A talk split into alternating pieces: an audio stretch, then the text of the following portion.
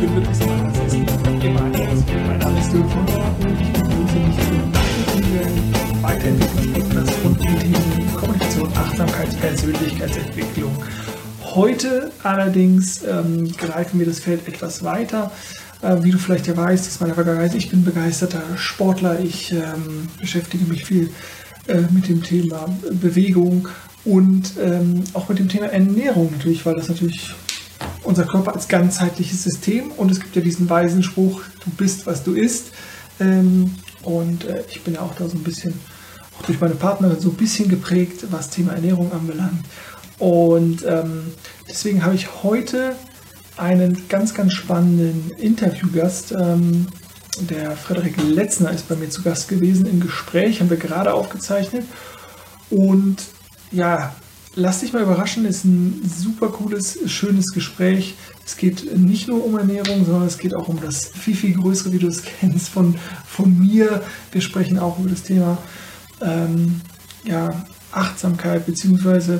Gelassenheit, ähm, wie man in Krisen äh, Themen bewältigen, angehen kann oder warum es vielleicht sogar Krisen braucht und über das Thema Veränderung etc. pp. Aber ich will gar nicht zu viel verraten. Ähm, Schau es dir einfach an und an dieser Stelle ja, wünsche ich dir auf jeden Fall jetzt schon mal schöne Festtage, alles Gute, komm gut durchs, durchs Jahr, äh, dass du das gut für dich abschließen kannst. Und wir hören uns dann auf jeden Fall 2021 wieder, zumindest wenn du möchtest. Und ähm, ja, denk noch dran, dass es noch bis Ende des Jahres, also kannst du mein, meine Coaching-Pakete buchen mit 20% Rabatt auf den eigentlichen Preis. Wenn du da Interesse hast, findest du auch in der Beschreibung dazu ein, äh, ein paar genauere Informationen. Und ähm, jetzt aber ganz viel Spaß, Spaß mit dem Interview mit Frederik. So, herzlich willkommen, lieber Frederik oder Frederik mit der Betonung auf dem I hinten. Ich weiß nicht, wie es richtig ist.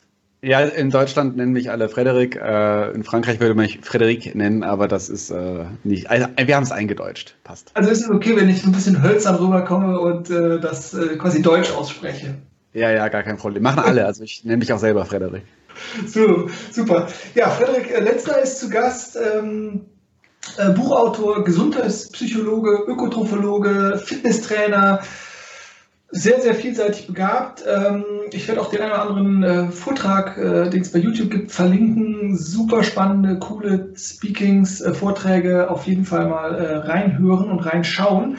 Ähm, ja, vielen Dank, dass du ja, heute hier mit dabei bist und ähm, am besten sag doch einfach mal so ein paar Sätze zu dir selber. Ähm, wer bist du oder wer verbirgt sich hinter dem Namen und hinter den Berufsbezeichnungen oder Titel? Ich meine, du hast auch noch ein Buch geschrieben. Ähm, ja, erzähl doch gerne mal so ein bisschen. Vielen lieben Dank, dass ich dabei bin. Ich bin aus äh, Köln und ja, bin eigentlich Redner, also stehe relativ viel auf Bühnen äh, zum Thema Gesundheit, Gesundheitspsychologie.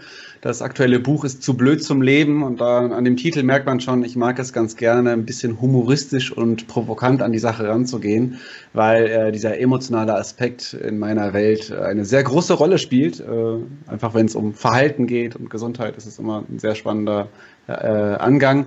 Und ansonsten bin ich relativ frisch Vater geworden. Das heißt, äh, das ist aktuell auch eine große Veränderung in meinem Leben was auch diese aktuelle Situation äh, natürlich auch irgendwie anders äh, gestaltet, wie für viele andere. Und ähm, ich freue mich, bald wieder auf Bühnen zu stehen, äh, weil das ist mein Leben und da habe ich einfach Bock drauf. Das ist so ein bisschen, was zu mir zu sagen ist. Wo du jetzt, ähm, also erst einmal Glückwunsch auch zur, zur Vaterschaft. Ähm, seit wann, äh, oder wenn du sagst, du stehst gern und viel auf Bühnen, äh, wie kam das denn? Also, weil die Ernährungswissenschaftler oder Berater, die ich so kenne, klar, die machen auch Workshops, Seminare, ähm, aber die stehen jetzt nicht unbedingt auf Bühnen. Wie kam es dazu? Tatsächlich bin ich da reingerutscht. Also ich habe, glaube ich, die Fähigkeit, dass ich es schaffe, vor Menschen gut zu reden, weil ich immer schon auch gerne Musik gemacht habe und auch schon als Jugendlicher irgendwie auf Bühnen stand mit äh, Gitarre oder Bassgitarre und diese Sachen. Das heißt, das hat mir immer einigermaßen gelegen. Und dann hatte ich irgendwann eine Praxis für Ernährungsberatung und Ernährungstherapie, hat in dem Bereich gearbeitet und dann gibt es auch so Jobs, die man teilweise für Krankenkassen macht, dass man irgendwie in ein Unternehmen reingeht, immer ein Seminar oder einen Workshop macht. Und das lag mir ganz gut, dass die Feedbacks da immer sehr, sehr positiv ausgefallen sind. Und irgendwann wurde ich halt nach und nach immer mehr gefragt, Herr Letzner, können Sie sich auch vorstellen, das mal in kürzerer Zeit vor größerer Belegschaft zu machen? Und das habe ich dann auch immer sehr gerne gemacht. Äh, auch auf meinem eigenen Stil und habe einfach gemerkt, okay, das, das macht mega Spaß. Ähm, das ist irgendwie etwas, da, das kommt super gut an. Und dann habe ich überhaupt erst so peu à peu gemerkt, dass es da einen ganzen Markt für gibt, auf Bühnen zu stehen. Und dann habe ich irgendwann mal so einen Messestand gehabt, wo ich mal auf einer Messe einen kleineren Vortrag gehalten habe, äh, auch dafür ein bisschen Geld investiert habe. Und auf einmal war ich mehr oder weniger ausgebucht, weil die Leute, die sich das angeschaut hatten, fanden das richtig gut. Und so bin ich da vor circa drei Jahren in diesen Markt reingerutscht und bin heutzutage tatsächlich professioneller Redner. Äh, habe auch irgendwie so einen Newcomer-Preis gewonnen vor kurzem und äh, aber und ich hatte nie die Intention, ich muss das jetzt machen, um auf Bühnen zu kommen, sondern ich bin einfacher Ernährungsberater mit unterschiedlichen Schwerpunkten gewesen, der vielleicht aufgrund seiner Art zu sprechen oder aufgrund seiner Stories, die er so erzählt, auf Bühnen gelandet ist. Mhm. Ja, ich hatte es schon gesehen, du hast äh, bei der German Speaker Association den, den Newcomer Award gewonnen. Glückwunsch mhm. dazu. Und ähm, ja, ich bin auch so ein bisschen, ich fand es ganz interessant, weil ich so, so einen ähnlichen Entwicklungs Entwicklung hinter mir habe. Jetzt natürlich nicht im Bereich Ernährung, sondern Persönlichkeitsentwicklung. Also eher so dieses vielleicht noch ein bisschen äh, weiter, wobei Ernährung natürlich auch ein Teil davon ist. Und deswegen finde ich es auch total cool, dass du heute hier mit am Start bist. Da möchte ich natürlich auch gleich mit dir darüber sprechen, ähm, weil du nämlich auch ein paar sehr schöne tiefgreifende oder tiefergehende Ansätze hast, warum es da auch nicht nur um Wissen geht oder das Wissen nicht das Problem ist. Ähm, aber da kommen wir, da kommen wir gleich zu. Und dann, dann habe ich so dieses, nämlich bei mir, das auch so gemerkt, oh ja, das, ich kann das eigentlich ganz gut, ich kann ganz gut reden, ich, äh, da kommt was rüber, da ist oft dann dieser Total Silence-Moment, also so dieses, uh, man hat den Raum eingefangen und also und man hat sie alle irgendwie so, ne? Und dann und aus diesem, das ist dann einfach was total Schönes und ähm, ja, deswegen bin ich auch so ein bisschen mehr dabei, auch einfach mehr zu, zu speaken und nicht nur Workshops und Seminare zu machen oder Coachings zu machen. Ähm, kann ich also total gut nachvollziehen und ähm, ja, finde ich, finde ich großartig. Ähm, ich habe es ja gerade schon angedeutet, ähm, äh, ich habe von dir so das, ähm, oder so sinngemäß äh, das Zitat gehört, halt, Wissen ist nicht das Problem. Ich formuliere das immer so, dass Wissen allein keine Veränderung ist.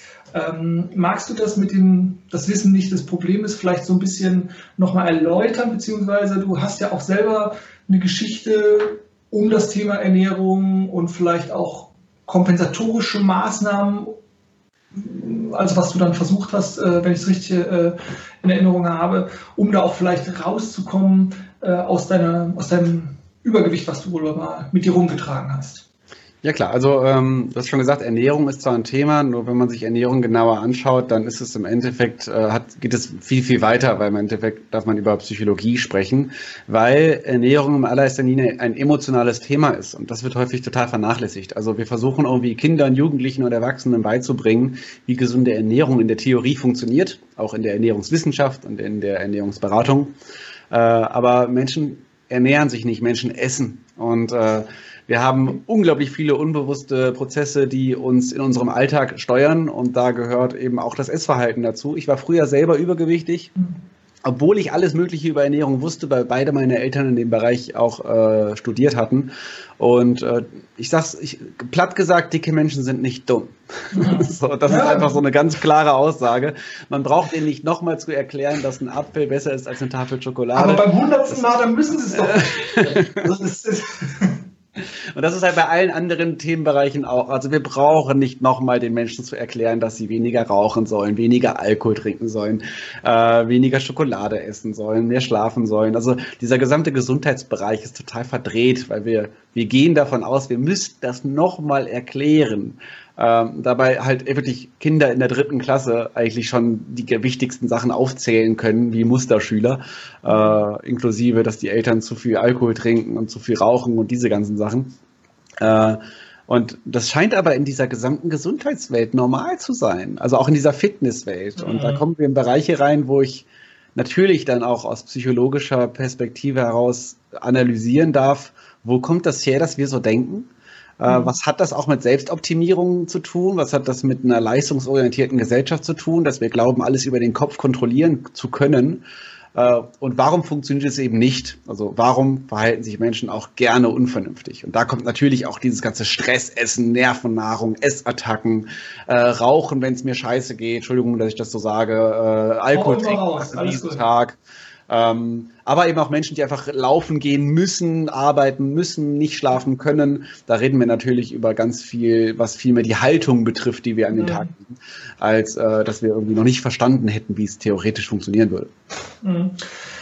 Du hast angesprochen auch, ähm, ich höre oft so bei mir so die Kritik oder so, ach, jetzt wieder soll Selbstoptimierung und jetzt noch, damit ich noch leistungsfähiger bin und so. Und dann ich mal, stopp, stopp, stopp, stopp, stopp. Ne? Also wenn ich sage, ich finde es geiler, wenn du ein achtsames Leben führst, also lernst die Prozesse, die Dinge, die in dir abgehen, irgendwie mitzubekommen ähm, und dann nicht wie so ein Roboter in irgendwelche Muster reinzurutschen, ähm, dann kannst du ein selbstbestimmtes Leben führen. Das heißt nicht, dass du mehr arbeiten musst, dass du mehr Sport machen musst, dass du mehr, mehr, mehr, sondern du hast einfach eine Entscheidungsvielfalt oder eine Entscheidungsmacht gewonnen. Und ähm, wenn ich dich verstehe, dann geht es da auch so ein bisschen in, in die Richtung. Aber auf der anderen Seite, jetzt mal investigativ kritisch nachgefragt, äh, hast du ja auch ein Buch geschrieben und gibt es nicht schon genug Bücher? Also äh, in dieser ganzen Branche, also wenn wir jetzt sagen, Wissen ist kein Problem, oder hast du da in Anführungszeichen also du hast es ja wahrscheinlich, ich habe es jetzt noch nicht gelesen, aber du hast ja wahrscheinlich da das Feld oder das Pferd so ein bisschen von hinten aufgezäumt, im Sinne von, so, jetzt verabschiedet euch mal davon, ähm, das und das fehlt euch noch an Wissen, beziehungsweise das und das ist die geilste Diät ever oder so, oder, sondern äh, du hast wahrscheinlich dann ähm, ja, so ein bisschen mehr über, über Verhalten gesprochen und ähm, äh, ja, so ein bisschen, wie man vielleicht bei sich selber anfängt. Du hast vorhin auch noch gesagt, ja, vielleicht zu schauen, woher kommt's woher kommt es denn? Also jetzt mal individuell vielleicht betrachtet, aber auch gesellschaftlich, weil wir sind ja schon auch gerade Deutschland eine sehr leistungsorientierte, korrekte Gesellschaft, wenn man jetzt mal uns in die Schublade packt. Aber woher würde es denn kommen? Jetzt habe ich ganz viele Fragen reingepackt. Such dir das raus, such dir das raus, was dir am besten schmeckt. Okay, wir machen es chronologisch. Äh, nee, also das Buch, klar, also im Prinzip erklärt das Buch, warum viel, was existiert, Bullshit ist. Das ist so ein bisschen die Herangehensweise. Das ist, äh, weil es einfach auf eine sehr einfach verständliche psychologische Variante ein bisschen aufbröselt, warum es keinen Sinn macht, immer wieder an die Vernunft zu appellieren, weil Menschen eben nicht vernünftig sind. Also es geht um diese ganze Psychologie, um die Haltung. Und äh, um zu gucken, okay, was ist das Problem? Ja, wir haben eine Haltung, wir sind ungeduldig, wir sind perfektionistisch, wir wollen äh, möglichst effizient sein und wir definieren uns selbst über unsere Leistungen oder über unser Aussehen. Das kann ein großes Problem werden. Wir haben immer mehr psychisch bedingte Erkrankungen, wir haben immer mehr Narzissten und äh, im Endeffekt geht es ja für viele Menschen gar nicht darum, gesund zu sein oder sich gut zu fühlen. Es geht ja eigentlich nur darum, Anerkennung und Zugehörigkeit von außen zu erhaschen, um sich wertvoll zu fühlen. Und ich finde das einfachste Beispiel, was im Kontext Gesundheit das verdeutlicht ist, wenn ich eine Pille hätte, die ich verkaufen könnte, und man hätte innerhalb von einer Woche seinen Traumkörper und würde aussehen wie Mitte 20, dann wäre wahrscheinlich den meisten Menschen scheißegal, ob das gesund ist oder nicht. Mhm. Weil gut aussehen, Bikini-Figur, Sixpack, äh, wenig schlafen, Anerkennung, Lob. Äh, das ist halt weitaus attraktiver und sexier, als sich gesund und vernünftig zu verhalten. Dann ist man halt sehr schnell auch der Langweiler, der, ja, der Spielverderber. Also wir lieben halt auch Sex, Drugs, Rock'n'Roll. Mhm. So, und wir wollen Superhelden sein, außergewöhnlich sein. Und das geht so ein bisschen, das verschwimmt immer mehr mit der Gesundheitsbranche. Da geht es dann auch viel mehr darum, wie viel kann ich maximal in kürzester Zeit abnehmen. Äh, da wird aber auch klar, dass die gesamte Gesundheitsbranche sehr schnell auch ziemlich essgestört sein kann. Oder auch ziemlich krank sein kann, wenn es tatsächlich nur noch darum geht, äh, schneller, höher, weiter, koste es, was es wolle. Und dann äh, funktionieren Menschen wie Maschinen und kippen irgendwann um. Das gehört dazu. Mhm.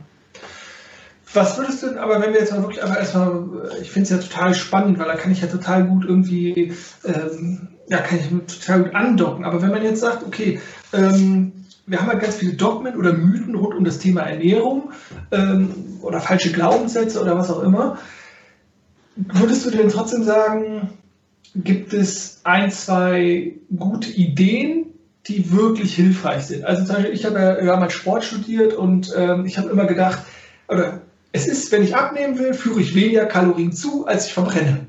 Einfache mathematische äh, Rechnung. Ne? So. Ähm, oder dieses ähm, intermittierende Fasten ist ja total hip aktuell oder zumindest ist das, was ich so mitkriege. Ich mache das auch ab und zu mal in der Woche, dass ich einfach mal so acht Stunden mir was essen kann und dann mache ich 16 Stunden ähm, quasi äh, Essenspause fastig. Ähm, Gibt es sowas oder würdest du sagen, ach, eigentlich ist es alles in Maßen und ähm, ja, dass man halt aus den Verhaltensmustern rauskommt, die kontraproduktiv oder, oder destruktiv sind. Das kommt halt drauf an, wofür. Also wenn wir ja. über, wenn wir darüber sprechen, dass jemand möglichst äh, ein Sixpack haben möchte, mhm. dann muss er sich irgendwas einfallen lassen. Weil äh, vielleicht ist ein Sixpack gar nicht der natürliche normale Körper, sondern das ist eine Ausnahmesituation, wo wir irgendwie uns hinrobben wollen. Das kann man sehr gut erreichen auf nicht gesunden Wege. Einfach mhm. nichts essen, äh, Essstörungen funktionieren auch super. Mhm. Über seine Grenzen Sport zu machen, obwohl man erkältet ist, funktioniert auch. Mhm. Äh, aber da, ich, ich, ich treibe das so ein bisschen auf die Spitze, um klarzustellen, okay, da reden wir nicht über Gesundheit. Äh, mhm. Äh, weil ich sag mal, die meisten normalgewichtigen Menschen, die in den Spiegel schauen und mhm. denken, ich muss jetzt noch irgendwie fünf oder zehn Kilo abnehmen, die haben kein Gesundheitsproblem. Die haben ein Selbstwertproblem. Absolut, ja. Die glauben, nicht schön genug zu sein, weil sie sich mit Idealen vergleichen. Und ja. da fängt eigentlich das Problem an. Und ähm, wenn du jetzt sagst, okay, gut, gibt es so, so konkrete Tipps, mhm. Relevanz, also würde ich, wenn wir über Gesundheit und Relevanz sprechen, dann ist es meistens da, wo es offensichtlich ist. Wir sind eine Säuferkultur. Wir saufen extremst viel. So, allein der, allein der, durchschnittliche Alkoholkonsum in Deutschland entspricht 84.000 Kilokalorien pro Jahr. Das sind 12 Kilogramm Körperfett, die wir im Durchschnitt nur über Alkohol zuführen. Also wir dürfen aufhören, uns auch in den sozialen Medien über Zucker zu unterhalten. Während wir gleichzeitig das Thema Alkohol ignorieren wollen, weil es, wir nicht darauf verzichten wollen. Und das ist genauso bei Thema Übergewicht. Also wenn wir über Gesundheit sprechen und über Übergewicht und über ernährungsbedingte Erkrankungen, also über Fettstoffwechselstörungen, Diabetes, das sind ja die ganzen Sachen, die werden immer vorgeschoben, wenn es darum geht, ihr müsst abnehmen. Mhm. Die meisten Menschen, die ernährungsbedingte Erkrankungen aufgrund von Übergewicht haben, also ich sag mal, in 99 Prozent der Fälle sind das Menschen, die haben Essattacken. Die wissen ganz genau, was die machen sollten, aber die haben Kontrollverlust, Nervennahrung, Stressessen. Die essen, bis sie Bauchschmerzen haben und selbst dieser Schmerz, wenn der Bauch wehtut, ist es angenehm. Mhm. Ne? Also, einfach und dieses sich selber spüren wieder, ne? Zum Beispiel. Das ist mhm. bei Sportlern ja auch nicht anders. Die ja. machen das ja auch. also, es gibt ja, ja, viele Sportler, die brauchen das, dass sie sich einfach kaputt wirtschaften und haben gar keinen Spaß in der Bewegung, sondern machen das nur rein ergebnisorientiert. Und äh, einfach jemand, der Übergewicht hat und Essattacken hat, dem zu erklären, mach mal intermittierendes Fasten. Das ist halt leider, leider nicht zielführend. Denn mhm.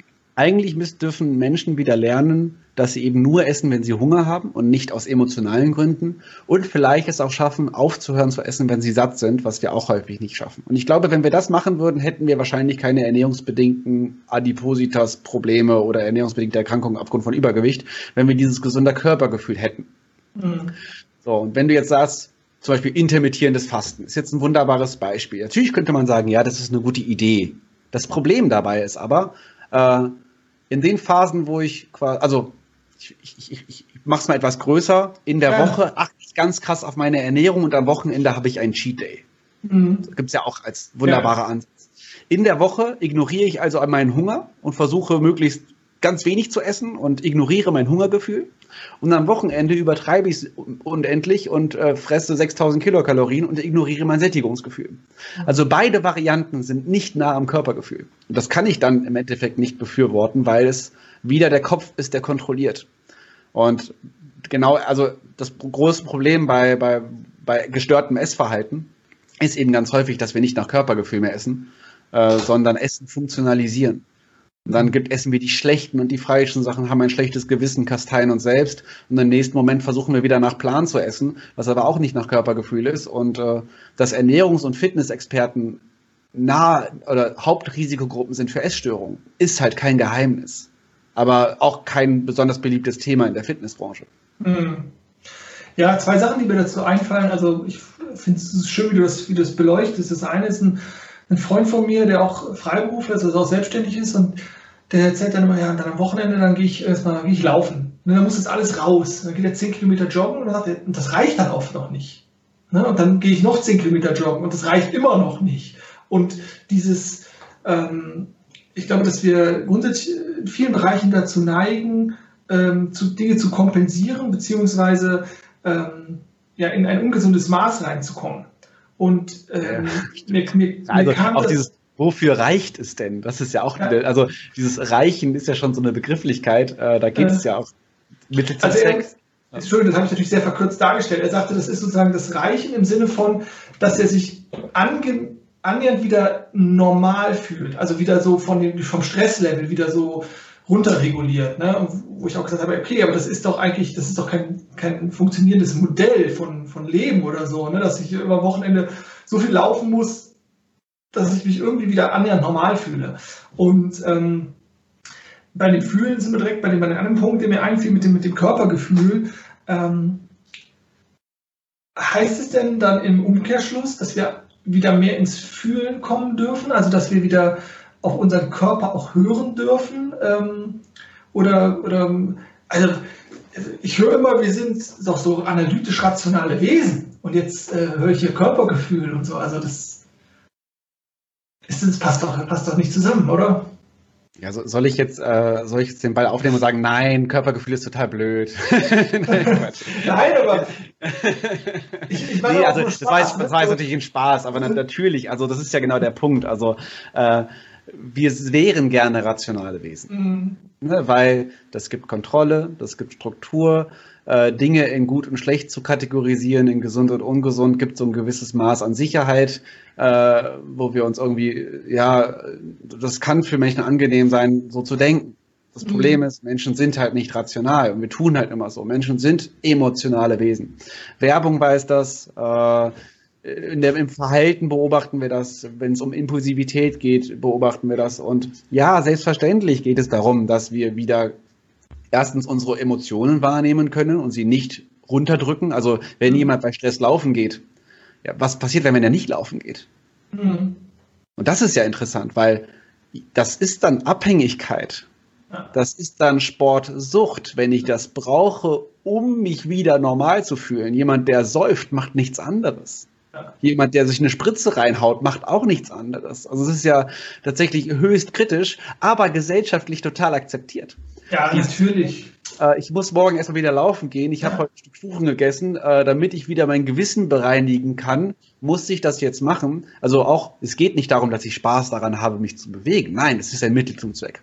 Mhm. Ich war auch sehr nah, sehr eine Zeit lang sehr nah an der Sportsucht dran, weil ich ja früher übergewichtig war mhm. und bin ich Marathon gelaufen und ja, ich habe auch Sport gemacht, als ich erkältet war. Und ich kenne halt sehr, sehr viele Sportler, die halten es eben zum Beispiel gar nicht aus, mal Pause zu machen wenn sie mal erkältet sind, wenn sie mal krank sind. Gehen immer wieder viel zu früh zum Sport, verschleppen Erkältung über mehrere Monate. Und spätestens da ist klar, mit Gesundheit kann das nichts zu tun haben. Kann nicht. Per Definition nicht, geht nicht. Und ähm, deswegen ganz klar, äh, ja, es ist, es ist problematisch, mit Sicherheit. Ja, das ist äh, die, die schöne Scheinheiligkeit oder das ist ja auch das, wie wir es immer wieder schaffen. Unser Verstand schafft es immer wieder, uns ja, das gut einzureden oder gut zu erklären, äh, warum wir bestimmte Verhaltensweisen an den Tag legen. Und äh, wie du sagst, es hat dann mit Gesundheit gar nichts mehr zu tun. Ähm, und das finde ich ist der, der spannende Punkt, äh, immer bei sich selber zu schauen ähm, und natürlich auch ehrlich zu schauen, äh, ab wann bin ich hier in einem Kompensationsbereich und in wann ist, äh, in welchem Bereich bin ich einfach so, das ist jetzt die Freude, das ist jetzt der Genuss an der Bewegung oder die Freude an der Bewegung oder auch im Zusammenspiel, jetzt macht man gerade nicht viel Mannschaftssport oder so, ähm, aber und, und wann ist es dieses, ich brauche das? Und für mich ist es immer so, wenn ich etwas brauche, dann ist es eine Möglichkeit, da hinzuschauen. Weil wenn ich mich ohne etwas Bestimmtes nicht mehr ganz fühle oder nicht heil fühle oder vollkommen fühle oder nicht gesehen fühle und dafür oder gerade jemand anderes oder eine bestimmte Tätigkeit für brauche, dann ist es schon, ja, ist das schon Warnsignale. Ja klar, und auch ähm, bei der Ernährung ist es ja auch so, wenn, wenn Hunger nicht das Problem ist, ist Essen nicht die Lösung. Mhm. Und bei allen anderen schön. Bereichen, wenn wir über den Schweinehund sprechen, wir nennen das immer so lieb schlechte Gewohnheit. Mhm. Aber streng genommen, wenn ich es weiß, es ändern möchte, aber es nicht schaffe zu verändern, dann ist es streng genommen eine Abhängigkeit. Klingt nicht so sexy wie Schweinehund, ja, weil das ist so ein bisschen Schweinehund, dem kann man so ein bisschen die Verantwortung geben, jeder kennt mhm. ihn. Aber streng mhm. genommen ist es eine emotionale Abhängigkeit, weil ich würde gerne, aber ich kann nicht. Und dann spätestens kommt halt logischerweise die Psychologie ins Spiel, wie bei allen anderen Themen auch. Mhm. Ja, ich bin da völlig bei dir, dass ich auch immer denke, ja, wir können das sozusagen auf dieser oberflächlichen Ebene betrachten oder wir können halt mal immer versuchen, tiefer zu gucken und, äh, und gar nicht so ähm, im Sinne, woher kommt es, ja, keine Ahnung, weil ich jetzt als äh, Kind zu wenig äh, äh, Liebe bekommen habe oder was auch immer, sondern einfach zu, zu schauen, ähm, also ich bin ja schon durchaus ein Fan zu gucken, lösungsorientiert daran zu gehen. Aber äh, wie du sagst, also wenn, wenn, wenn Hunger nicht das Problem ist, dann ist Essen auch nicht die Lösung. Ne? Und ähm, ich glaube, dass, dass ähm, wenn du natürlich diesen Blickwinkel, den du hier uns gerade äh, darstellst, äh, aufzeigst, das ist natürlich, äh, glaube ich, nicht sehr beliebt. Ne? Also, ähm, weil zum einen muss man halt wieder bei sich selber anfangen und zum anderen ist es halt dieses, dieses äh, ja, der Schweinehund ist doch einfach da, den kennt jeder und das ist eine wunderbare Ausrede für alle, nicht ins Tun zu kommen. Und ähm, ich bin ein großer Fan von, von Eigenverantwortung ähm, und ich finde, da ja, kann, man, kann man einfach mal hinschauen. Was würdest du denn sagen, wenn es um Gesundheit geht und das Thema Ernährung? Ähm, orientierst du dich denn trotzdem jetzt also wenn jemand zu dir kommt und sagt, ey Frederik hier, ich fühle mich zu dick oder ich fühle mich das und das, gehst du dann trotzdem auch noch ran und sagst, okay, jetzt messen wir erstmal Körperfett oder jetzt gucken wir uns den BMI an oder, oder wenn wir jetzt da draußen Zuhörende sind und sagen, boah, aber ich habe schon ein Thema irgendwie mit Ernährung, ähm, wie können die sich, wie können die denn vielleicht für sich das klarkriegen, ob sie irgendwelchen Glaubenssätzen oder Ideologien aufsitzen oder ob sie wirklich ein ernstes Thema haben oder würdest du sagen, ey, egal wie du zu dir und deinem Körper stehst, ist es eigentlich immer ein Selbstwertthema. Äh, es macht halt schon Sinn, das ein bisschen zu reflektieren und sich mal genauer anzuschauen, damit man sich bewusst wird, wo welches Thema steckt. Also wenn man ein Thema mit Ernährung hat, gestörtes Essverhalten ist ein Symptom. Ne? Also insofern ist, macht es schon Sinn, da mal unter die Oberfläche zu gucken. Es gibt Menschen, die hören auf zu essen, wenn es ihnen nicht gut geht. Es gibt Menschen, die fangen an, äh, viel mehr zu essen oder anderweitig zu konsumieren, wenn es ihnen schlecht geht. Der Raucher, der aufhört zu rauchen, fängt an mehr zu essen. Auch das sind typische Verschiebungen, die entstehen können. Insofern äh, Punkt Nummer eins ist, ich habe verstanden, dass ich da ein Thema habe und ich ja. fange mal an, das zu beobachten. Der nächste Schritt ist logischerweise, dass äh, erstens ein bisschen einzuordnen. Also klar, es macht Sinn zu überlegen, wo kommt es her? Welche Überzeugung steckt dahinter? Welche Glaubenssätze stehen dahinter? Also es gibt so Glaubenssätze wie, äh, ich muss den Teller leer essen, sonst scheint morgen nicht die Sonne. Das ist jetzt total platt, aber mhm. ja, es gibt Menschen, die halten es nicht aus, etwas auf dem Teller liegen zu lassen. Ja. Oder ich bin, äh, ich bin so Lebens, ich gehe auch Lebensmittel retten immer noch. Ne? Ich finde es großartig, dass ja. weniger weggeschmissen wird. Und Lebensmittelverschwendung und ich habe für mich die Lösung, kurzer Einschub, Entschuldigung, ich unterbrochen, habe so müde, ist halt dieses weniger kaufen, weniger im Kühlschrank, kleinere Portionen kochen. So. Genau, das ist aber, jetzt gibt es halt, jetzt gibt's halt die, weitere Sachen, die greifen damit rein. Nämlich, mhm. äh, wenn Besuch kommt, wird immer viel zu viel gekocht, weil ja. könnte ja jemand verhungern. Oder im Restaurant möchte ich mir als Mann keinen Seniorenteller bestellen. So, das spielt da ja mit rein. Also groß, also Assoziation Männlichkeit, äh, Schnitzel, Wettessen, Kampftrinken, wer das größte Schnitzel schafft, hat gewonnen. Äh, ich äh, lasse nichts auf dem Teller liegen und so nach dem Motto, willst du das etwa noch liegen lassen? Äh, da gibt es auch viele gute Gründe, warum wir einfach mehr essen, als wir eigentlich brauchen, weil auch so ein kleiner Teller und eine kleine Gabel äh, ist halt nicht besonders sexy, wenn man jetzt irgendwie mhm. was darstellen möchte nach außen. So, ne? Mhm. Ähm, und aber auch Kindheit reflektieren, macht auch total viel Sinn. Was, was für Sprüche mhm. kennt man? Nicht nur im Kontext Ernährung, auch dieses äh, reißt sich zusammen, Indianer kennen keinen Schmerz, äh, Männer weinen nicht oder Jungs weinen nicht. Das sind natürlich alles Aussagen, die prägen uns. Aber klar, auch so dieses, wenn es mir schlecht geht, hier bekommst du ein Trostbonbon oder die Eltern dabei zu beobachten, wenn der Tag hart war, dass sie sich danach erstmal ein Bier aufmachen oder eine Flasche Rotwein köpfen. Ja. Äh, das sind natürlich alles Dinge, die haben uns mitgeprägt. Und dann macht es halt Sinn, bei sich selber zu beobachten. Und da kommen wir in den Schritt der Wahrnehmung. Was mhm. mache ich eigentlich den ganzen Tag? Und warum?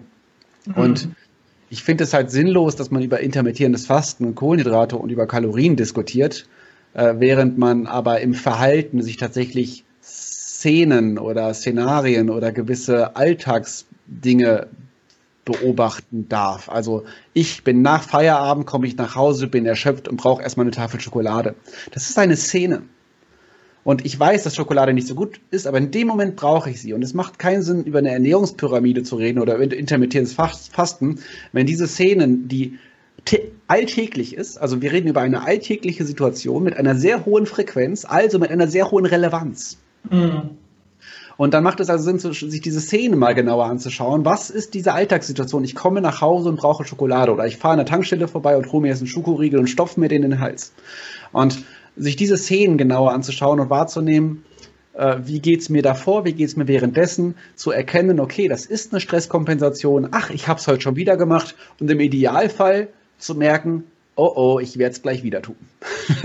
so, ne? Mhm. Ich bin gerade, ich bin gerade, heute ist ein schwieriger Tag, ich mache mir gleich die Flasche Whisky auf. Mhm. Ähm, und es verschwimmt sich halt sehr schnell, verschwimmt sich Rauchen, Alkohol trinken äh, oder alle anderen Kompensationsmechanismen, die wir haben, weil Essen ist auch nur eins davon.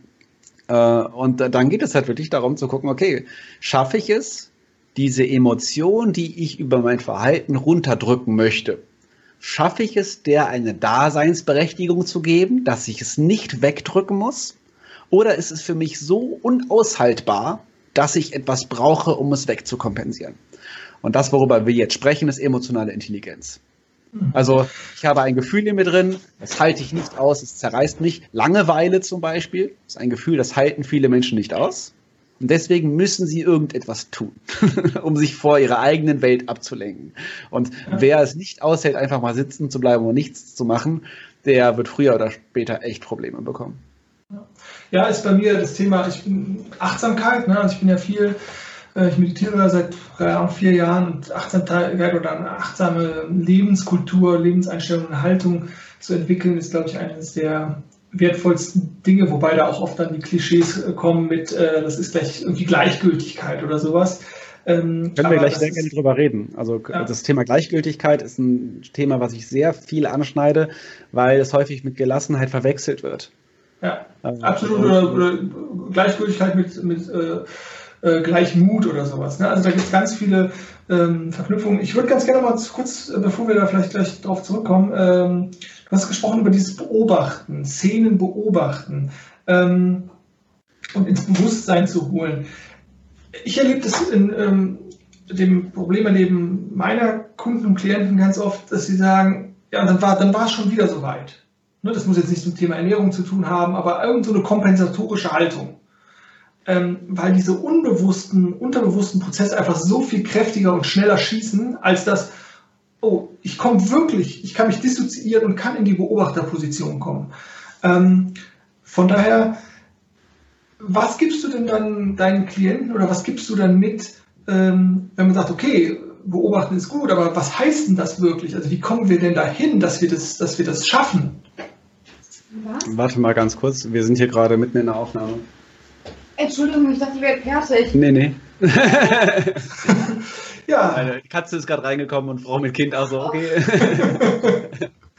da schauen wir mal, ob wir das rausschneiden. Ne? ja, ja. Okay, Katze muss jetzt gerade rausbefördert werden. Sehr gut. So, ähm, so da bin ich wieder. Ähm, also, Punkt Nummer eins, ähm, darf da sein.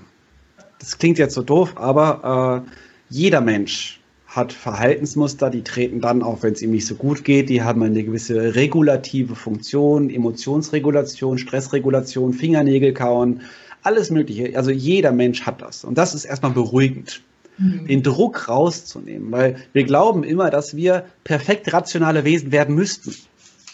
Was ja Quatsch ist. Also wir glauben, dass wir, nicht, wir glauben, dass wir nicht impulsiv sein dürften, dass wir alle Emotionen immer perfekt haben müssten und dass wir uns auch bedingungslos lieben sollen. Aber es ist okay, dass wir es nicht tun. Also ehrlich gesagt ist es sogar so, dass wir das ziemlich viel nicht tun und dass die meisten Menschen sich nicht mögen und die meisten Menschen den Blick in den Spiegel nicht ertragen. Und ich kenne ehrlich gesagt keinen Menschen, der nicht regelmäßig das Gefühl hat, nicht genug zu sein. Das ist normal. Jugendliche haben Suizidgedanken, fast alle. Normalgewichtige Mädchen finden ihren Körper ekelhaft gemein, aber vielleicht betrifft es erstmal alle. Wir brauchen, also wir sind damit nicht allein. Es geht allen anderen. Auch der tolle Coach, der gerade vor dir sitzt, der hat wahrscheinlich äh, mindestens genauso viele Themen wie du. Absolut, ja. Kann ich auch, das, kann ich bestätigen. und das gibt erstmal Ruhe rein, weil dieses, ja, was soll ich machen, um es zu ändern? Okay, akzeptiere erstmal, dass es so ist, wie es ist. Das ist Gelassenheit. Nimm es erstmal an. So, sag nicht nein, sag nicht, das ist doof, das ist falsch, weil jedes Nein, jedes, das ist doof, jedes, das darf nicht sein, wird erstmal dafür sorgen, dass du noch mehr verkrampfst, noch mehr im Clinch bist mit dem, was jetzt gerade ist. Und wahrscheinlich, das ist die Definition von Stress. Nein zu sagen zu dem, was gerade ist. Also wenn Erwartung und Realität auseinanderklifft, dann bin ich gestresst. Und der größte Schritt ist vielleicht erstmal den Ist-Zustand mit einem klaren Blick so anzunehmen, wie er ist und eben nicht rot zu sehen, an die Decke zu gehen, impulsiv zu werden, weil man das gerade alles Kacke findet. Also Choleriker sind die typischen Menschen, die halten es nicht aus, den Ist-Zustand einfach mal zu akzeptieren. Mhm. Und das ist das Grundprinzip von Gelassenheit. Das bedeutet nicht, dass mir jetzt alles egal ist, sondern ich akzeptiere den Ist-Zustand, damit ich erstmal einen klaren Blick bekomme und sämtliche Variablen wahrnehmen kann. Und vielleicht muss ich gar nichts ändern. So, das ist schon mal bei müssen, müssen wir schon mal gar nichts. Äh, die Frage ist tatsächlich aber dann, was passiert, wenn ein großer Leidensdruck entsteht? Was gibt es Dinge, die ich wirklich ändern möchte? Und dann macht es Sinn, unter die Wasseroberfläche zu schauen. Aber nehmen wir mal das Thema Übergewicht als spannendes Beispiel. Ich schaue in den Spiegel. Ich sage, das darf so nicht sein. Also ich hasse meinen eigenen Körper, ich hasse mein Spiegelbild, ich kann das nicht wertschätzen und nicht dankbar sein. Das ist ziemlich wahrscheinlich, dass du dich auch deswegen nicht gesund verhalten wirst. Weil wer sich selber mag, kann sich nicht gesund verhalten. Dann machen wir eher Autoaggression und Kompensation, wenn wir uns selber hassen.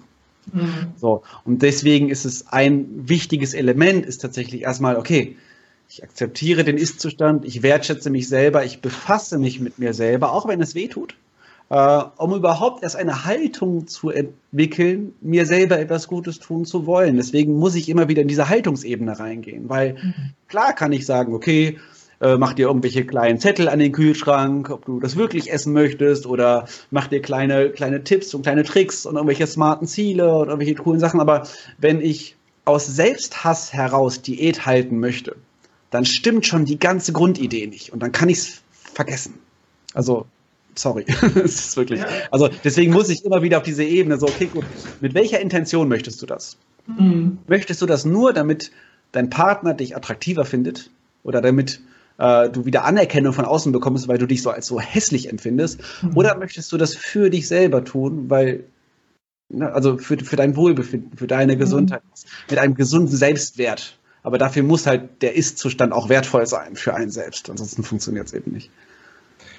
Ja, ich finde es äh, super spannend. Ich bin da völlig bei dir. Du rennst bei mir offene, offene Türen ein. Das ist ja auch äh, quasi meins. Also ich bin ja auch dieser, derjenige, der immer sagt, okay, das ist äh, aus, der, aus der radikalen Akzeptanz dessen, was wirklich ist, zu schauen, okay, also was macht es mit mir? Äh, und dann zu gucken, okay, was, was, also was, was sind meine Handlungsalternativen? Wo will, soll die Reise hingehen? Und ich finde es schön, dass du so ein paar Tabuthemen aufgegriffen hast, sowohl gerade als natürlich auch am Anfang, als es dann natürlich auch darum ging, wie viel Kalorien wir uns mit, mit Alkohol sozusagen zuführen, gesellschaftlich gesehen. Und da gibt es ja viele Tabuthemen, die ähm, einfach eine bestimmte Konnotation haben und die bestimmt irgendwie behaftet sind und wo einfach dann nicht drüber gesprochen wird. Und ähm, aus diesem, da sprechen wir nicht drüber, also ob das Geld ist, ob das ähm, äh, ja, Thema Alkohol ist, ob das Thema Ernährung ist oder so. Also viele brechen so langsam ein bisschen auf, aber dann darf man eigentlich auch nur aus einer Richtung gucken und bloß nicht zu tief und bloß, ne? Und ähm, da fiel mir so ein, ähm, als das Thema, was, was bei uns immer noch so jetzt in den letzten Jahren einfach immer akuter war, du bist jetzt Papa geworden, war bei meiner Partnerin und mir das Thema Schwangerschaft. Und ähm, das muss also gefühlt immer alles nur toll sein. Und mhm. wie viele Frauen gibt es, die einfach da unglaubliche Probleme haben und ähm, dass es eben nicht nur toll ist, sondern dass man sich äh, vielleicht einen Widerstand spürt oder, oder eine Nichtzugehörigkeit zu dem werdenden Kind. Ne? Also, und diese Tabus aufzubrechen. Zum Beispiel, äh, ähm, wie gesagt, unsere Partnerschaft äh, ist ja dieses Ups and Downs, die jede Partnerschaft hat. Und wir haben, sind nie da gewesen zu sagen, inflationier dieses Ich liebe dich, weil man das halt so sagt. Nein, sondern dahin zu kommen, wir sagen die Dinge, wenn wir sie fühlen was aber natürlich oftmals auch Dinge hervorbringt, die vielleicht gar nicht so cool sind. Das heißt, wir haben natürlich auch einen intensiven Austausch mit unseren eigenen Egos. Also was macht das? Willst du jetzt hören, dass ich dich liebe, weil mein Ego das braucht, weil ich mich besser fühlen will? Ne? Oder möchtest du einfach in den Arm genommen werden, weil es auch schön ist, in den Arm genommen zu werden? Aber was ist sozusagen immer dieses etwas tiefer gucken, auf die Ebene dahinter zu schauen. Und das entdecke ich gerade in dem, was du gesagt hast, äh, total wieder. Aber vielleicht habe ich dich auch falsch verstanden, aber ich glaube, das ist ja, schon so, das ist schon, das geht schon so in diese. Ja. Ja. Ähm, Perfektionismus. Ähm, habe ich, äh, ich fand das, fand das so ein schönes Zitat, was ich da von dir gehört habe. Äh, Im Perfektionismus äh, versteckt sich die Intoleranz. Absolut. Ich fand es so schön, weil es natürlich auch was, also es geht auch ein bisschen tiefer. Ähm, und es, ich verknüpfte es nämlich jetzt gerade so in meinem Kopf mit, mit diesen ganzen Tabuthemen, mit diesen ganzen Glaubenssätzen, die man individuell hat, aber auch gesellschaftlich. Ähm, warum ist Perfektionismus nicht gut? Also, oder warum, also ich sage immer, Perfektionismus ist Blödsinn, weil was ist perfekt? Also gibt es nicht, aber, aber warum ist das sozusagen äh, die Intoleranz, die sich da verbirgt? Also erstmal ist Perfektionismus ja per se etwas, auf das wir häufig stolz sind. Also es ist, glaube ich, eines der beliebtesten Fehler, die wir selber zugeben. So, ach, ich habe so hohe Erwartungshaltung, daran scheitere ich ganz häufig. Das ist so ein Stempel so nach dem Motto, ich bin ich erwarte von mir, eine Maschine zu sein, ein Superheld zu sein. Ich werde mich komplett aufopfern fürs Unternehmen und für alle anderen. Und das klingt natürlich erstmal total schön. So, ach ja, guck mal, wieder ein Mitarbeiter, der, der sich komplett aufopfern wird, ja. der nicht schlafen wird, der Überstunden machen wird, der krank zur Arbeit kommt. Ach, toll. so. Ähm, aber da, genau das Problem ist eben, je höher die Erwartungshaltung sind, desto weniger bin ich zufrieden mit dem, was gerade ist. Was auch schön klingt? Also sei mhm. niemals zufrieden mit dem, was du hast. Ist ein Spruch, den glauben wir häufig sehr gerne, weil das scheint ja Leute zu motivieren. Das Problem ist, wenn wir das wirklich glauben, dann sind wir niemals zufrieden mit dem, was wir haben. Mhm. Das heißt, Wertschätzung und Dankbarkeit von dem, was ist, ist unmöglich, wenn ich Perfektionist bin, weil es immer immer dieses Punkt, diesen Punkt geben wird, es muss doch noch besser gehen, es muss doch noch besser sein und so wie es jetzt gerade ist, ist es nicht gut genug. Und da beißt sich die Katze in den Schwanz. Also Grundursache für Unzufriedenheit ist Perfektionismus, weil wir einfach immer diesen Gap haben zwischen Erwartung und Realität. Wir aber gelernt haben, dass wir möglichst große Ziele, möglichst große Erwartungen haben sollten. Also wer, sich, wer von sich selber erwartet, immer ein Superheld zu sein, der wird jeden Tag enttäuscht sein, dass er doch nur ein Mensch ist. Und äh, das ist genau dieses, die Enttäuschung ist halt auch nur das Aufzeigen der Realität. Also so mhm. ist das Leben. Menschen haben Pickel, Menschen sehen nicht immer perfekt aus. Instagram ist die perfekte Welt.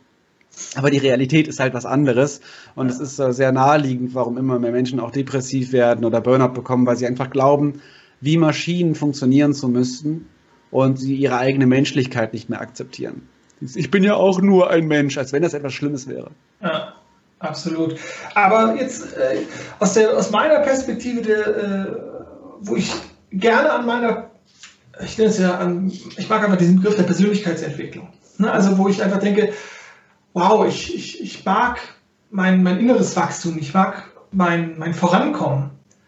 Ähm, und du hast so ein bisschen ja gesagt, okay, du bist so ein bisschen, ähm, das Leben hat sich halt entwickelt und jetzt stehst du auf Bühnen, jetzt mal verkürzt dargestellt.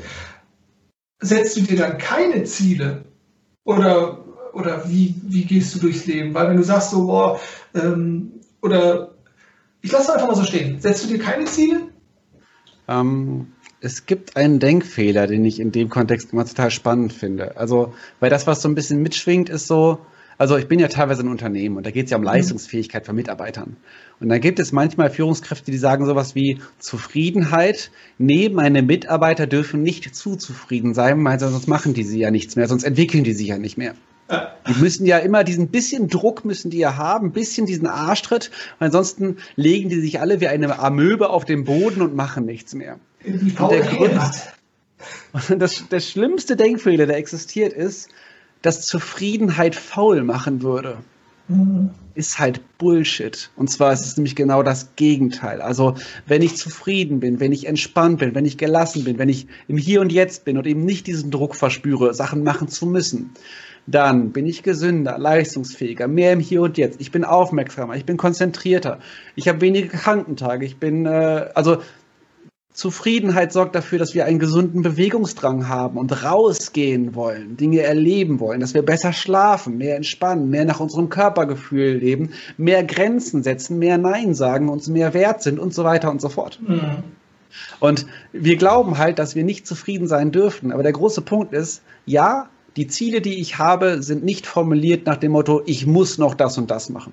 Weil muss, es macht Sinn, die Sprache zu beobachten, die wir haben, muss ist immer eine Erwartung, die wir haben. Und darf nicht, ist eine Erwartung. Das sind immer Glaubenssätze. Weil was muss und was nicht darf, ist immer menschlich konstruiert. Es ist ja nicht natürlich. Also in der Natur gibt es kein richtig und kein falsch, kein gut, kein schlecht, kein perfekt, kein unperfekt und sonstiges. Sondern es ist einfach, es ist so dieses, ich erwarte jetzt das und das. Und wenn das nicht ist, dann bin ich frustriert und dann bin ich gestresst und dann bin ich genervt und dann reagiere ich wieder impulsiv. Und wenn ich, wenn ich in diesem Druck bin, Dinge machen zu müssen, also wenn wir gestresst sind, reagieren wir wie Kinder. Also wie reagieren Kinder, wenn es nicht so läuft, wie sie es gerne hätten? Dann fangen die an zu strampeln und zu jammern und sind impulsiv und schreien rum und diese Sachen. Das sieht man auch häufig bei Cholerikern oder Führungskräften, so nach dem Motto, das muss jetzt anders sein, das darf doch wohl nicht wahr sein. Doch, ist wahr. Nimm's an. so, sorry. Du hast mich enttäuscht. Ja, dein Problem war deine Erwartungshaltung. Also äh, wir, wir sind enttäuscht von anderen, aber verstehen nicht, dass wir selber verantwortlich sind für unsere Enttäuschung, weil wir die Erwartungen projizieren, die wir haben. Und yeah. ich entwickle, also ich glaube tatsächlich, die größte Entwicklung, die wir machen können, und das ist jetzt tatsächlich nochmal dieses, je höher unsere Ziele sind und je mehr wir von uns erwarten und machen müssen, desto mehr stehen wir uns selbst im Weg. Das ist dieses, je mehr du es willst, desto weniger wirst du es bekommen. Mhm. Weil du einfach, ich kenne das von mir selber. Ich habe einen großen Auftritt auf einer großen Bühne und ich mache mir richtig Stress, bereite mich richtig krass vor und der Auftritt ist kacke. Und wenn ich einen Auftrag habe, wo ich denke, ja, das ist nebenbei, das mache ich freiwillig, das ist einfach eine entspannte kleine Runde. Und wenn ich am wenigsten von mir erwarte, bin ich am authentischsten, am entspanntesten, am klarsten und bin ich am besten. Weil ich eben mich nicht, also nicht dieses du musst, du musst, du musst, du musst, sorgt dafür, dass ich verkrampfe und dass ich irgendwelche Dinge abspule, die nicht ich sind. Wenn ich es aber schaffe, irgendwie bei mir zu bleiben und Schlagfertigkeit entsteht durch Improvisation in der Ruhe. Dafür muss ich einen klaren Kopf haben. Das funktioniert nicht, wenn ich angespannt bin. Und das, so ist es eben auch mit dem, mit dem mit Bewegungsdrang, mit Funktionieren an sich oder Leistungsfähigkeit. Zufriedene Mitarbeiter sind die, die leistungsfähigsten. Hm. Die, die sich Stress machen, die eben nicht. Auch wenn man häufig meint, dass krank zur Arbeit gehen und Überstunden machen total geil wäre. Das kann zwar kurzfristig ein bisschen besser die Zahlen nach oben treiben, aber langfristig funktioniert es halt nicht. Ja. ja, ich bin ja viel im, im Bildungssektor irgendwie unterwegs mit äh, pädagogischen Fachkräften und so und ähm, da ist unglaublich weit verbreitet dieses, oh ja, noch vier Wochen bis zu Ferien, da muss ich so lange muss noch durchhalten. Und dann, dann frage ich immer, ja, wie viele Jahre musst du denn noch durchhalten bis zur Pension? Oder, oder was ist das Ziel? Also noch vier Jahre bis zum Burnout? Oder, oder ähm, es ist äh, unglaublich, ähm, wie leidensfähig und wie duldsam viele, viele Menschen sind und ähm, denken, ja, das muss halt so sein, Arbeit muss anstrengend sein, das darf keinen Spaß machen und all diese oder sehr, sehr viele ähm, Glaubenssätze, die sich darum ranken. Wobei ich natürlich auch dazu sagen muss, ich, äh, also ich, ich habe natürlich genauso viele Themen wie jeder andere auch und auch ich bin in vielen Bereichen perfektionistisch oder effizienzgetrieben, mache mir Ziele oder will gewisse, gewisse Dinge erreichen, habe hohe Erwartungen und so weiter. Ähm, weil nur weil ich weiß, dass es nicht immer produktiv ist, heißt es das nicht, dass ich, sich das irgendwie anders anfühlt oder ich das einfach wegkriege. Ja. Äh, aber vielleicht unterscheidet mich einfach nur die, das Verständnis dafür, dass es nicht immer gut ist. Ja. also Perfektionismus ist nicht immer gut. Das treibt Menschen in den Wahnsinn und in die absolute, in, die, in den Frust, in die in, ins Unzufriedenheit und äh, sorgt dafür, dass in Streitsituationen wir noch impulsiver und noch beleidigter reagieren und Sachen sagen, die wir gar nicht sagen wollen äh, weil wir einfach keinen klaren Kopf haben und es eben nicht schaffen, einfach gut sein zu lassen. Ja, alle, die mich kennen, die äh, wissen, dass ich, äh, dass es mir da genauso geht. Ne? Also ich meine, ähm, nur da, weil ich irgendwie achtsamer durch das Leben schreite und in vielen Punkten vielleicht gelassener bin oder 47.000 Coaching-Tools kenne, ja, habe ich genauso meine Stolpersteine, habe ich genauso meine Phasen, wo ich aufgrund von Verlustängsten oder Ängsten zu scheitern in die Prokrastination komme, etc. pp. Also ähm, ich finde es immer schön, dass du es nochmal sagst, weil es ist einfach total wichtig, dass man, zumindest ich jetzt für meinen Teil auch kein Heiliger bin, sondern dass ich auch ein ganz normaler Mensch bin und da auch immer wieder an Grenzen komme, aber ich bin halt bereit, einfach irgendwann die Entscheidung getroffen, ich stelle mich diesen Grenzen und meinen, ja, meinen destruktiven Verhaltensmustern und die mich wirklich krank gemacht haben. Und ähm, du hast eben davon gesprochen, den klaren Kopf Also das ist, wenn es dir gelingt, du hast einen klaren Kopf, du kommst zu dir in die Ruhe, äh, dass es dann läuft, dass du dann in den Flow kommst, dass es einfach dann ein geiler Auftritt wird und ein geiler Talk wird. Ähm, wie machst du das? Weil Also wenn, du, wenn du weißt, wie es, also du weißt, was cool ist und wie es funktioniert, ähm, weil ich erlebe dann immer ganz viele, die sagen, ja, okay, aber wie, schaffe ich das denn? Und dann trainieren die das in einer Stresssituation. Okay, das funktioniert natürlich nicht, weil das Stressprogramm läuft. Aber wie machst du das, dass du möglichst viele von diesen coolen, entspannten Auftritt kommst, weil du zu dir kommst, weil du bei dir bist und weil du in der Ruhe bist? Also zum Thema Bühne muss ich sagen, äh, erstmal habe ich den Vorteil, dass ich ja schon früher Musik gemacht habe auf der Bühne. Das heißt, es, Mhm. Bühne ist jetzt für mich kein äh, rotes Tuch. Und ich habe immer für mich eine ganz klare Aussage. Ich habe in meinem Leben noch nie einen Rhetoriktrainer oder sonstiges besucht. Aber wenn du es auf der Bühne schaffst zu sprechen, wie mit deinem besten Freund bei einem Bier in der Kneipe, dann bist du schon besser als 80 Prozent. Weil aus irgendeinem Grunde stellen sich Menschen auf Bühnen und fangen an irgendwie, meine Damen und Herren, es freut mich, Sie heute wieder begrüßen so und fangen an, also Dinge, die sie einfach von anderen Leuten kennen, die sie auch nicht gut finden, aber man glaubt, man müsste das so tun. Und äh, tatsächlich ein Bühnenauftritt ist eigentlich, wenn du es schaffst, einfach entspannt zu sprechen und einfach, äh, ja, es klingt so blöd, authentisch zu sein. Persönlichkeit preiszugeben, auch Fehler von dir zu zeigen oder auch mal zu sagen, ja, ist jetzt halt so. Ähm, das sind meistens die entspanntesten Lacher. Also die besten Lacher und die lustigsten Situationen sind entstanden in Situationen, wo äh, es absolut nicht geplant war. Und ich hätte dann auch von der Bühne rennen können, total gestresst und mich darüber aufregen können, dass der Techniker gerade Scheiße gebaut hat. Oder ich setze mich halt im Schneidersitz auf die Bühne und äh, gucke halt, dass ich ohne Mikrofon mal grob durch den Raum frage, so, was wir jetzt als nächstes machen. So. Ja. Und jetzt einfach nur als, als, als Beispiel. Ne? Und ähm, tatsächlich ist es, äh, was natürlich hilft, vor, also bei mir, ist, ich habe teilweise Vorträge vor tausend Leuten und das ist so am Anfang so, oh mein Gott, oh mein Gott, oh mein Gott. Natürlich, Routine und wenn man das regelmäßig macht, hilft es ungemein, weil es keine Ausnahmesituation mehr ist. Also in Ausnahmesituationen ist, kriegen wir den Stress auch nicht einfach weg und üben hilft.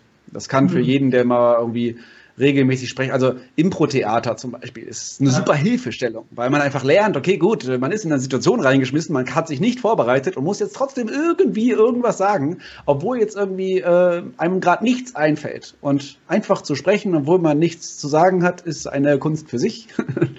ähm, und wenn man dann auch noch die eine oder andere Botschaft mit einfließt, die wirklich sinnvoll ist oder eine schöne Geschichte hat, äh, ein bisschen Persönlichkeit reinbringt, dann ist man schon sehr viel weiter wie die meisten. Und man muss nicht der Beste sein. Das ist auch wieder mein Anspruch. Ich bin nicht der Beste. Ich sehe Leute auf Bühnen, wo ich denke, boah, alter Schwede, da sitzt alles auf dem Punkt. Hm. Ähm, Mache ich nicht. Ich habe es einfach nur geschafft, das Thema Gesundheit etwas anders zu besetzen, wie es üblicherweise passiert, weil gerade im Kontext Gesundheit echt viel Bockmist gebaut wird, weil wir immer noch glauben, möglichst fachlich rüberzukommen. So, oh, meine, ich bin Ernährungsfachkraft und arbeite für die Krankenkasse so und so viel und ich habe jetzt mal äh, eine Einleitung und heute reden wir über das Thema Kohlenhydrate und ungesättigte Fettsäuren und dann wird da betreutes Lesen gemacht an vollgepackten PowerPoint-Präsentationen und das ist das ist immer noch Business-Standard, was erschreckend ist. Also das, was. Business-Standard ist an Vorträgen und Seminaren, ist unglaublich schlecht. Und wenn man dann nur ein bisschen dran dreht, dann ist man schon besser als viele andere. Und das reicht. Also mein, es ist dann auch wieder, den Anspruch nicht so hoch zu setzen, hat mir geholfen, mutig genug zu sein, um zu sagen, ich bin jetzt Redner in einer Branche, wo es viele geile Leute gibt und stehe aber für mich und für mein Thema und scheinbar scheint es auch gut anzukommen, was ich tue. Ja, großartig. Ich bin da auch wieder völlig bei dir. Ich finde es so schön. Ähm, ich habe das, äh, ich habe das ähnlich sozusagen mit diesem, ähm, mit diesem Erleben, dass wenn, wenn man nicht, also wenn man schon eine, eine Präsentation hat, die nicht vollgepackt ist, die vielleicht mal einfach nur ein Bild enthält und man erzählt darum eine Geschichte oder man und dann ist es halt einfach schon die absolute Wahnsinn, weil man irgendwas macht, was halt eben nicht betreutes Vorlesen ist. Und ähm, ich fand es mal spannend, ich äh, habe mal so einen, ähm, äh, auch im Gesundheitsbereich so einen Speaker ge gesehen, der äh, sagte, wie man idealerweise vorträgt. Ne? Also wenn ich äh, auch, wann, auf welcher Seite stehe ich der, von, von der Präsentation, mit welcher Hand gestikuliere ich, etc. pp. Und der hatte ganz, der, der, der, der hatte ganz viel tolles Wissen. Ne? Und vieles so, und äh, natürlich, wie spreche ich, wann spreche ich, wenn ich am Flipchart stehe. Ich mache das alles intuitiv und es scheint, wie du es sagst, es kommt irgendwie, es kommt irgendwie an. Trotz, also klar, ich denke mir, wenn das ein guter Tipp ist, dass ich weiß, eher mit rechts gestikulieren sollte, weil das mehr Vertrauen erzeugt als mit links, kann ich mir vielleicht drauf schaffen, so, ne? Aber eigentlich will ich doch genau das sein. Und was dieser Typ, dieser Experte eben nicht hatte, oder ich weiß nicht, wie er authentisch gewesen wäre. Also was war, was war wirklich er und was war einfach nur die Rolle, die er gespielt hat. Und ich mag das nämlich auch nicht, dieses, dieses Gefasel von, ach ja, Authentizität, wir müssen alle authentisch sein. Und eigentlich manchmal, ich spiele jetzt irgendeine Rolle, wo man glaubt, das ist authentisch, weil es gern gesehen wird. Und das finde ich großartig. Und ähm, ja, für alle nochmal, schaut euch die, schaut euch die Vorträge an, die es bei YouTube gibt von Frederik. Absolut großartig. Ähm, weil ich genau sagen würde, ja, das, das, das merkt man, dass du da eben keine Rolle spielst, sondern dass du es einfach, dass du das auch so ein bisschen lebst halt. Ne? Also, äh, ähm, Lasst uns doch noch mal kurz vielleicht so zum Ende gehen ähm, über Krisen sprechen. Ne? Also ich hab, wir es ja gerade schon mal aufgehört, dass eben Stresssituationen nicht gut sind zum Lernen. Ähm, aber was ist denn, wenn wir wirklich jetzt, wenn die, also zu uns kommen ja Leute, sag ich mal, die denken sich ja nicht morgens, ah, jetzt, jetzt gehe ich mal hin zum Coach oder jetzt gehe ich mal zum Ernährungsberater, sondern die haben ja ein Problem erleben, ein Krisen erleben. Ähm, was, was machst du dann? Also was, äh, wir haben es natürlich jetzt schon auf die Verhältnisse runtergebrochen oder so, aber ähm, hast du vielleicht so ein, so, so ein, so ein, so ein, ja, so ein, so ein Magic-Trick oder so ein Magic-Tool? Du hattest nämlich auch mal in einem Vortrag gesagt, das habe ich mir in der Vorbereitung mal angeschaut, ähm, dass man in Krisen anfängt, am Verstand zu zweifeln. Und das fand ich, oder so sinngemäß zumindest sinngemäß zitiert, und das fand ich irgendwie total schön, weil aus der Achtsamkeitspraxis habe ich irgendwann mal die Erfahrung gemacht, dass das zwei unterschiedliche Dinge sind. Also, dass ich, meine Ich-Identifikation und die Stimme hier im Kopf, die redet. Also, oder, also was, was, was meinst du damit? Oder ist es vielleicht sogar oft so der, der, der Changing Point für Leute, wenn sie das mal erkennen, dass der Verstand nicht, nicht immer recht hat, sozusagen? Ja gut, wir können das verbinden mit dem, was wir vorhin hatten. Wir hatten ja diese Differenz zwischen Erwartung und Realität. Mhm. Und die Erwartung ist, wir glauben, wie die Welt zu sein hat. Und die Realität zeigt uns manchmal auf, dass es nicht so ist. Und dann dürfen wir hinterfragen, was wir von der Welt eigentlich erwarten, wenn offensichtlich die Realität uns etwas anderes zeigt. Und es gibt sehr harte Erkenntnisse. Menschen sind sterblich. Auch du wirst sterben äh, befasse dich mit dem Thema Tod. Äh, macht total viel Sinn, weil äh, du wirst krank werden, du wirst alt werden, du wirst schwach werden, du wirst sterben, ob du willst oder nicht. Davon kannst du ausgehen. Und das sind so Themen, die, die blenden wir total gerne aus. Das ist so der Inbegriff von Krise ist das Thema Tod an sich. Mhm. Man merkt aber sehr schnell, wenn man sich mit einer Krise auseinandersetzt, es schafft Klarheit. Also in allen Formen von Krisen, äh, Trennung, Jobverlust, der beste Freund verstirbt. Also wenn es für einen selber, wenn es nicht tödlich ist, dann ist die meiste Krise sehr, sehr positiv, weil äh, in dem Moment ist es natürlich total fies. Wir kriegen aufgezeigt, dass unser Lebenskonzept, wie es bisher läuft, nicht funktioniert, dass wir eben nicht immer gesund sind, dass nicht jede Beziehung perfekt läuft, dass eben nicht alles perfekt immer läuft, dazu wir zum Thema Perfektionismus. Mhm. Ähm, wenn wir dann aber von zehn Jahren zurückdenken auf unsere krasse gesundheitliche Krise, dann stellen wir fest, ach, ich habe einige sehr wichtige, elementare Dinge, die meine Haltung betreffen, dadurch gelernt. Zum Beispiel, äh, Geld ist nicht alles. Könnte, könnte eine sehr spannende Überzeugung sein, wenn ich alles, was ich tue, eigentlich darauf aus ist, möglichst erfolgreich und viel reich sein zu wollen, inklusive meine eigene Gesundheit zu opfern, dann brauche ich vielleicht einen Herzinfarkt oder Krebs oder einfach irgendeinen Schlag ins Gesicht, dass ich mal irgendwie ein paar Wochen am Boden liege und gar nichts habe, um darüber zu reflektieren, ob es mir wirklich darum geht, der reichste Mensch auf dem Friedhof zu sein. Und das, was ich beobachte, je früher Menschen krasse Krisen haben, sich wertschätzend damit auseinandersetzen und auch therapeutisch damit auseinandersetzen mit den Emotionen und so weiter und so fort, das sind die Menschen, die sich sehr früh mit Themen auseinandersetzen, die häufig bei anderen erst im Alter von 50 oder 60 Jahren kommen. Mhm. Und ich kriege manchmal die Frage, was musst du alles erlebt haben, um dir jetzt schon über solche Themen Gedanken machen zu müssen? Und dann kann ich nur antworten, ja, schön, oder?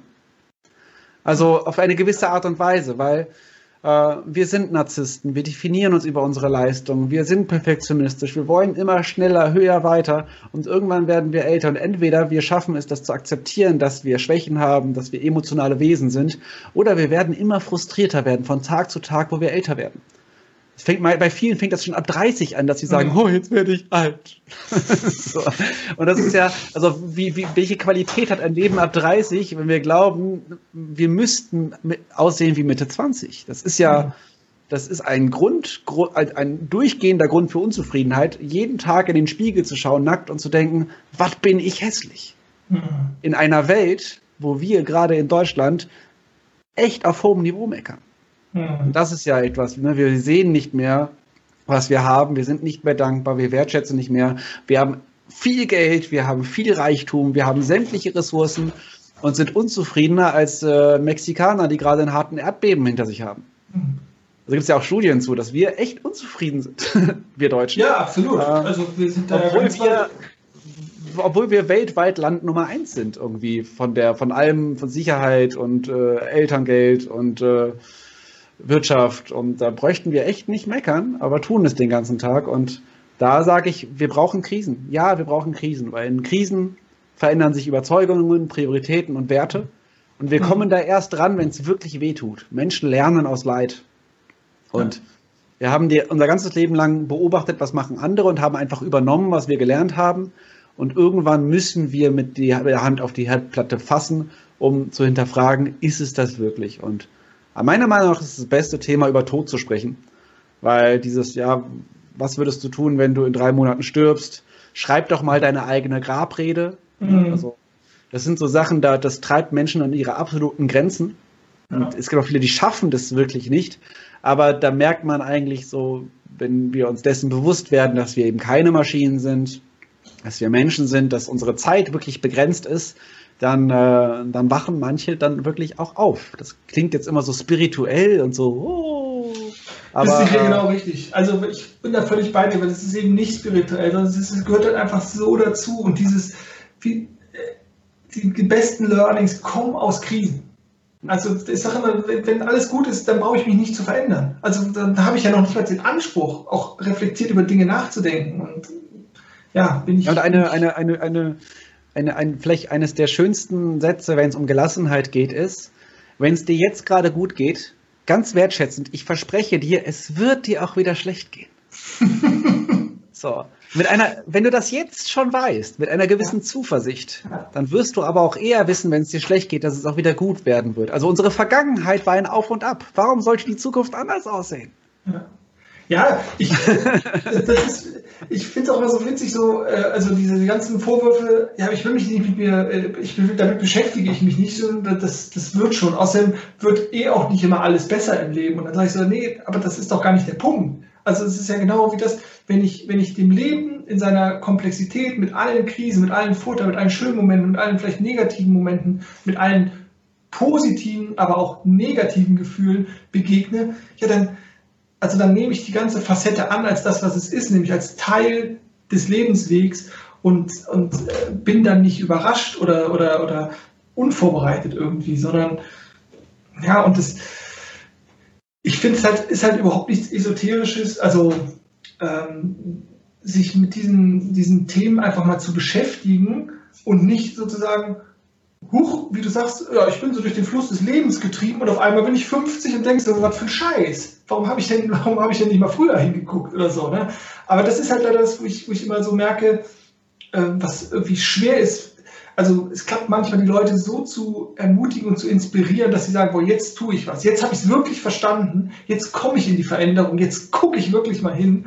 Aber ähm, ja, leider ist es auch so meine Erfahrung, dass das Krisenerleben irgendwie, irgendwie da sein muss erstmal. Ja, das ist ja eines der Gründe, warum ich bei meinen Vorträgen ungern die Leute mit diesem Chaka-Chaka-Motivationsgefühl rausgehen lasse, weil ich das total als Quatsch empfinde. Ich, mhm. ich mag es viel lieber, einen Spiegel vorzuzeigen, den so ein Kloß in den Hals zu treiben, echt mit Tabuthemen zu konfrontieren.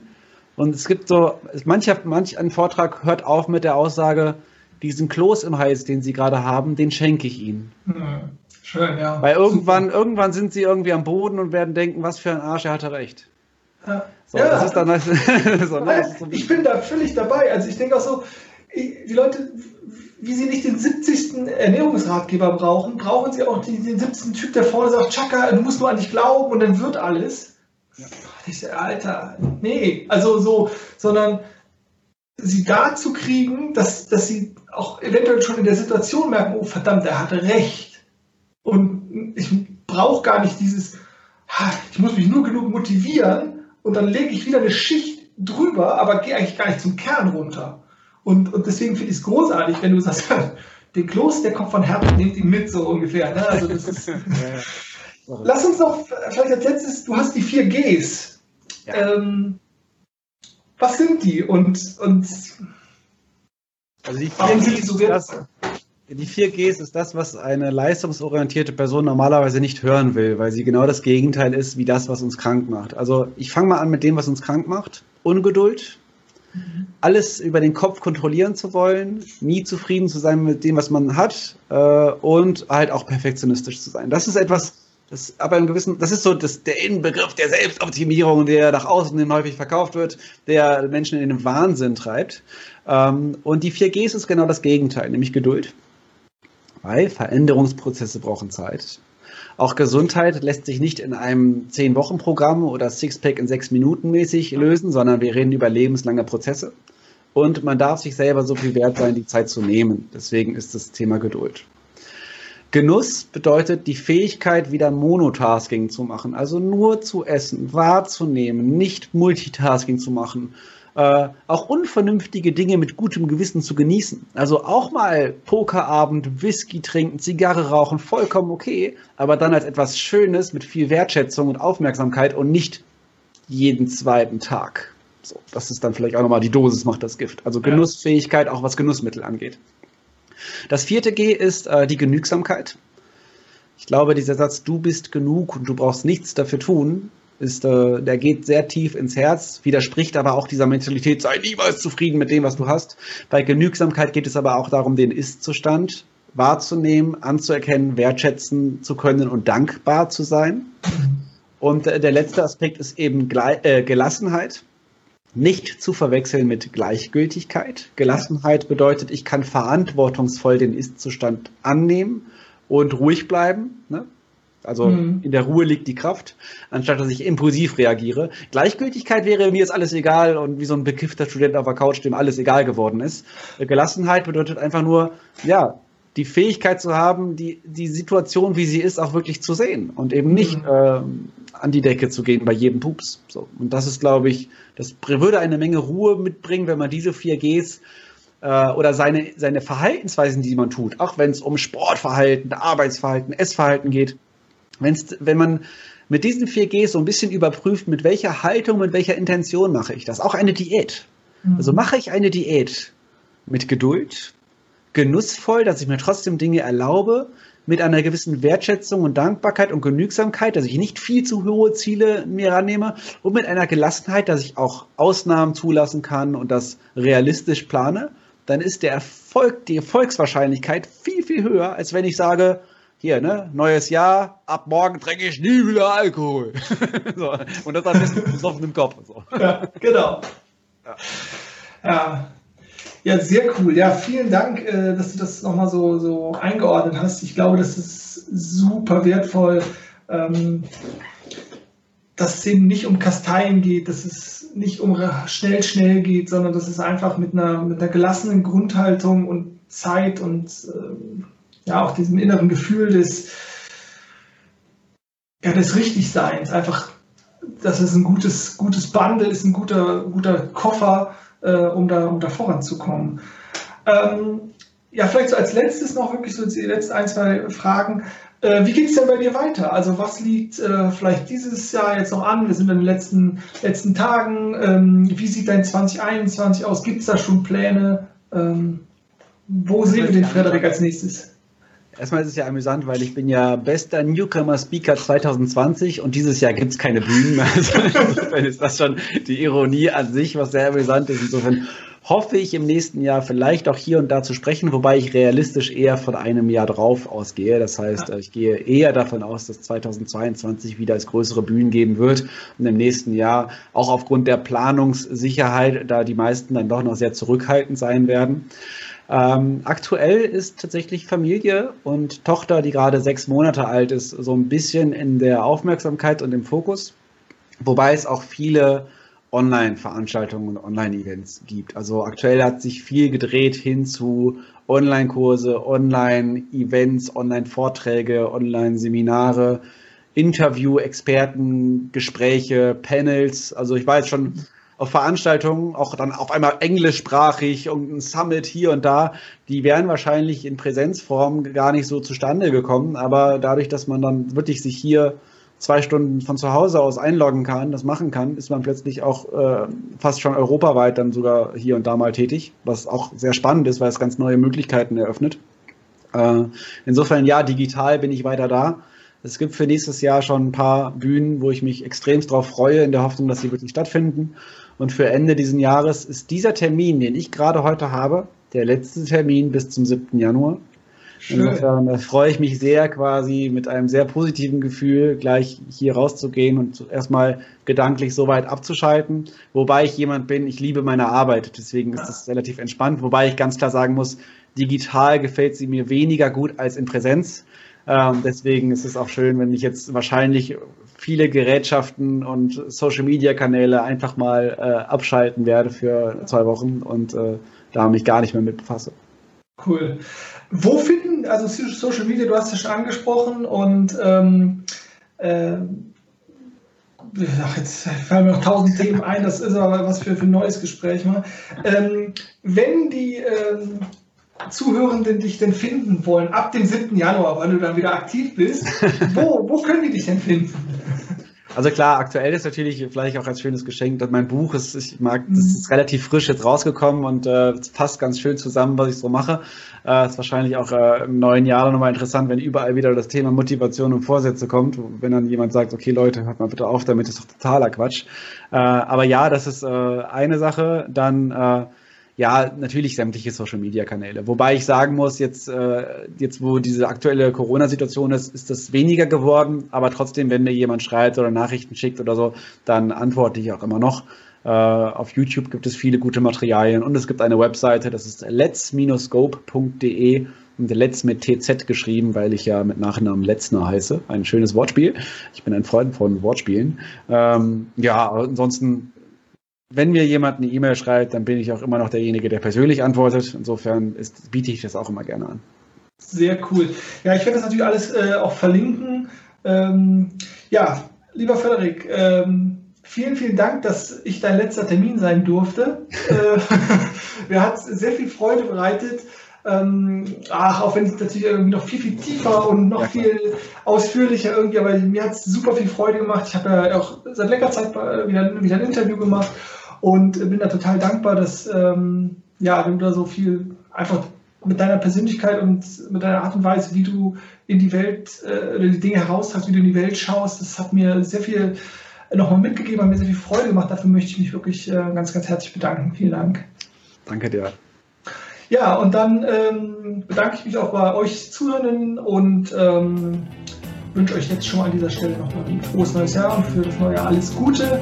Aber äh, wir hören uns auch nochmal. Und äh, ja, lieber Frederik, vielen, vielen Dank.